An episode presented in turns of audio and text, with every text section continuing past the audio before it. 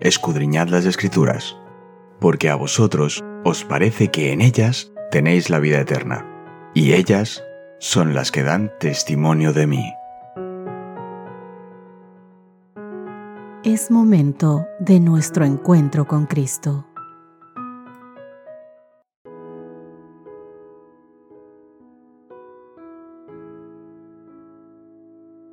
Muy buenos días, mis queridos amigos. ¿Cómo están? Qué gusto saludarles una ocasión más.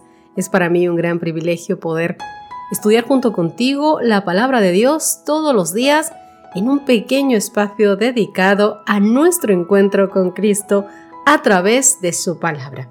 Hoy continuamos con nuestro estudio de esta semana y en esta ocasión, lunes 5 de febrero, vamos a estar viendo el título Justicia para los oprimidos. Pero antes vamos a darle un breve repaso a lo que es nuestro texto de memoria, nuestro versículo para memorizar en esta semana, que está en el Salmo 2 del verso 5.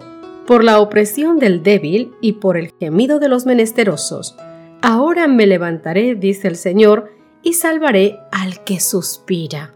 Muy bien, queridos amigos, es un placer poder abrir nuevamente la palabra del Señor en el libro de Salmos, porque vamos a leer varios y vamos a mirar mientras hacemos nuestra lectura cuál es su mensaje para nosotros también hoy. Así que abre tu Biblia y vamos a comenzar por el Salmo 9, el verso 18. Porque no para siempre será olvidado el menesteroso, ni la esperanza de los pobres perecerá perpetuamente. Salmo 12, verso 5. Por la opresión de los pobres, por el gemido de los menesterosos, ahora me levantaré, dice Jehová pondré en salvo al que por ello suspira. Nuestro texto base, Salmo número 40, verso 17. Aunque afligido yo y necesitado, Jehová pensará en mí, me ayuda y mi libertador eres. Tú, Dios mío, no te tardes. Salmo 113, verso 7.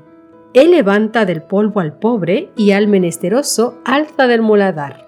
El Salmo 146, los versos 6 al 10 el cual hizo los cielos y la tierra, el mar y todo lo que en ellos hay, que guarda verdad para siempre, que hace justicia a los agraviados, que da pan a los hambrientos.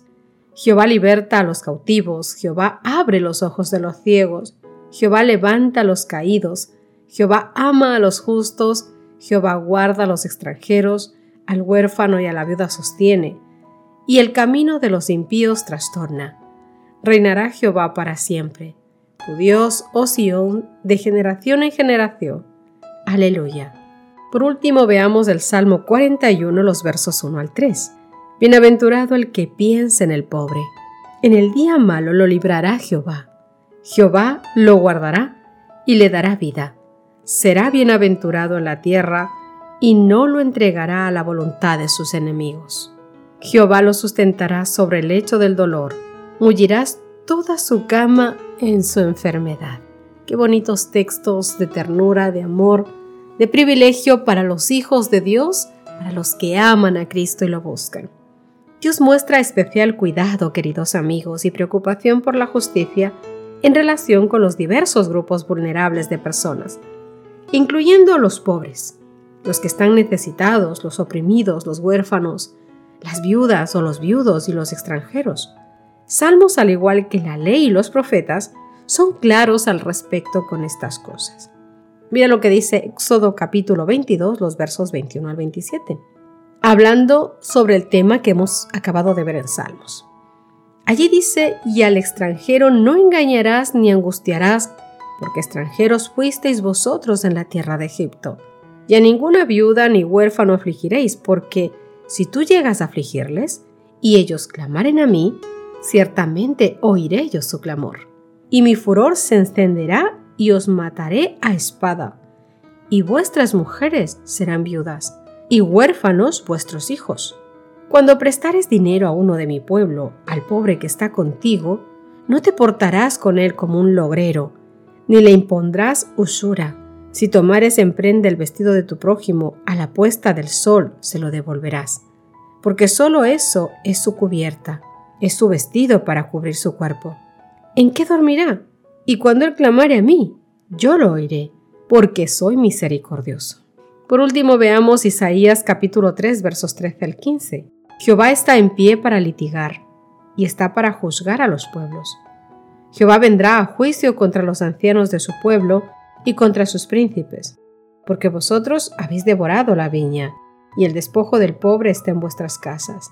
¿Qué pensáis vosotros que majáis mi pueblo y moléis las caras de los pobres? Dice el Señor Jehová de los ejércitos. Muchos salmos, queridos amigos, utilizan la expresión pobre y necesitado y evitan representar a los oprimidos en términos exclusivamente nacionales y religiosos. Esto es así para resaltar el cuidado universal de Dios por toda la humanidad. La expresión pobre y necesitado no se limita a la pobreza material, sino también significa la vulnerabilidad y el desamparo. La expresión apela a la compasión de Dios y transmite la idea de que el que está sufriendo, el que está solo y no tiene más ayuda que la de Dios. La descripción pobre y necesitado también se refiere a nuestra sinceridad, veracidad y amor por Dios, al confesar nuestra total dependencia de Él y renunciar a cualquier rastro de autosuficiencia y afirmación personal. Por su parte, el cuidado de los desposeídos del que habla el Salmo 41, los versos 1 al 3, demuestra la fidelidad del pueblo a Dios. Los males cometidos contra los más vulnerables eran pecados especialmente atroces en la cultura bíblica. Para que veas de lo que estoy hablando, vamos a ir a Deuteronomio capítulo 15, versos 7 al 11 y que la Biblia te cuente. Cuando hay en medio de ti menesteroso de alguno de tus hermanos, en alguna de tus ciudades, en la tierra que Jehová tu Dios te da, no endurecerás tu corazón, ni cerrarás tu mano contra tu hermano pobre, sino que abrirás a él tu mano libremente, y en efecto le prestarás lo que necesite. Guárdate de tener en tu corazón pensamientos perversos, diciendo, cerca está el año séptimo, el de la remisión, y mires con malos ojos a tu hermano menesteroso para no darle, porque él podrá clamar contra ti a Jehová, y se te contará por pecado. Sin falta le darás y no serás de mezquino corazón cuando le des, porque por ello te bendecirá Jehová tu Dios en todos tus hechos y en todo lo que emprendieres. Porque no faltará menesteroso en medio de la tierra, por eso yo te mando diciendo, abrirás tu mano a tu hermano, al pobre y al necesitado en tu tierra. Los salmos inspiran al pueblo fiel a alzar la voz contra toda opresión. Los salmos también subrayan la inutilidad de basar nuestra seguridad en medios humanos, perecederos como fuente de última sabiduría y seguridad. Parece que este error, aunque haya pasado la edad que haya pasado en la tierra, el ser humano sigue cometiéndolo. El pueblo de Dios, nosotros, sus hijos, debemos resistir la tentación de depositar nuestra fe suprema para la salvación en las instituciones o dirigentes humanos, especialmente cuando difieren de los caminos de Dios. Ojo con esto. Mediante su gracia, nuestro Señor Jesucristo se identificó con los pobres haciéndose pobre él mismo, para que mediante su pobreza muchos pudieran enriquecerse. Segunda de Corintios capítulo 8 verso 9. Y es que las riquezas de Cristo incluyen la liberación de toda opresión causada por el pecado y nos promete la vida eterna en el reino de Dios. Apocalipsis capítulo 21 verso 4, donde dice que Dios enjugará toda lágrima de los ojos de ellos y ya no habrá muerte, ni habrá más llanto, ni clamor, ni dolor, porque las primeras cosas pasaron, dice la palabra de Dios. Y es una promesa que el Señor nos dejó ahí. Jesucristo cumple esas promesas. Y las promesas de los salmos como juez divino que juzgará todo maltrato a los desposeídos, así como la negligencia en el cumplimiento del deber hacia ellos. Guarda lo que dice Mateo capítulo 25 versos del 31 al 46. Cuando el Hijo del Hombre venga en su gloria y todos los santos ángeles con él, entonces se sentará en su trono de gloria y serán reunidas delante de él todas las naciones y apartará a los unos de los otros como aparta el pastor las ovejas de los cabritos y pondrá a las ovejas a su derecha y a los cabritos a su izquierda. Entonces el rey dirá a los de su derecha, Venid, benditos de mi Padre, heredad el reino preparado para vosotros desde la fundación del mundo, porque tuve hambre y me disteis de comer, Tuve sed y me disteis de beber. Fui forastero y me recogisteis. Estuve desnudo y me cubristeis. Enfermo y me visitasteis en la cárcel y vinisteis a mí. Entonces los justos le responderán diciendo, Señor, ¿cuándo te vimos hambriento y te sustentamos? ¿O sediento y te dimos de beber? ¿Cuándo te vimos forastero y te recogimos? ¿O desnudo y te cubrimos? ¿O cuándo te vimos enfermo o en la cárcel y vinimos a ti? Y respondiendo el rey dirá, De cierto, de cierto os digo que en cuanto lo hicisteis a uno de estos mis hermanos más pequeños, a mí me lo hicisteis. Entonces dirá también a los de la izquierda, Apartaos de mí, malditos, al fuego eterno preparado para el diablo y sus ángeles, porque tuve hambre y no me disteis de comer, tuve sed y no me disteis de beber, fui forastero y no me recogisteis, estuve desnudo y no me cubristeis, enfermo en la cárcel y no me visitasteis. Entonces ellos le responderán diciendo, Señor, ¿cuándo te vimos hambriento, sediento, forastero, desnudo, enfermo o en la cárcel y no te servimos? Entonces él les responderá diciendo, De cierto os digo que en cuanto no lo hicisteis a uno de estos más pequeños, tampoco a mí me lo hicisteis. E irán estos al castigo eterno y los justos a la vida eterna. Queridos amigos, ¿cuánto pensamos en los pobres y necesitados que hay entre nosotros? ¿Y cuánto estamos haciendo por ellos? Veréis, los que tienen compasión por los infortunados, los ciegos, los cojos, los afligidos, las viudas, los huérfanos y los necesitados, son representados por Cristo como observadores de los mandamientos que tendrán vida eterna. En vista de lo que el cielo está haciendo para salvar a los perdidos, ¿cómo pueden los que son participantes de las riquezas, de la gracia de Cristo, retirar su interés y sus simpatías por sus prójimos?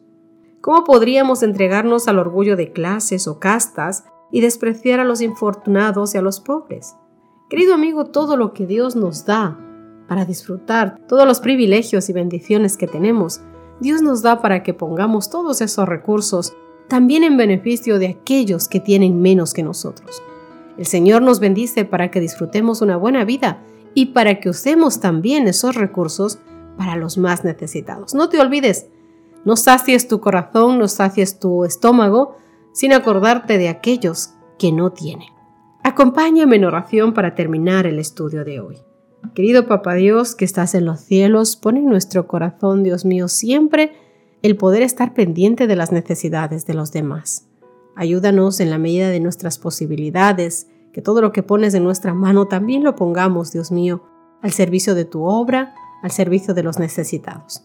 Porque así como tú provees para nuestro hogar, para nuestra vida, nuestros sueños y nuestras cosas, ayúdanos igualmente de gracia dar a los demás, porque de gracia recibimos de tus manos. Pon en nosotros un corazón sincero, dadivoso, amoroso y misericordioso, como lo que es el tuyo y como esperas que seamos nosotros. Que seamos hombres y mujeres conforme a tu corazón, Papito Dios. Perdona nuestros pecados, líbranos de nuestra propia maldad y de la maldad del mundo, y guárdanos en el hueco de tus manos. Te pedimos esto en el nombre generoso, amoroso y misericordioso de nuestro Señor Jesucristo. Hágase tu voluntad en nuestras vidas. En tu nombre, Señor Jesús. Amén y amén. Que Dios os bendiga, mis queridos amigos. Nos encontramos mañana. Gracias por acompañarnos. Te recordamos que nos encontramos en redes sociales. Estamos en Facebook, Twitter e Instagram como Ministerio Evangelike. También puedes visitar nuestro sitio web www.evangelike.com.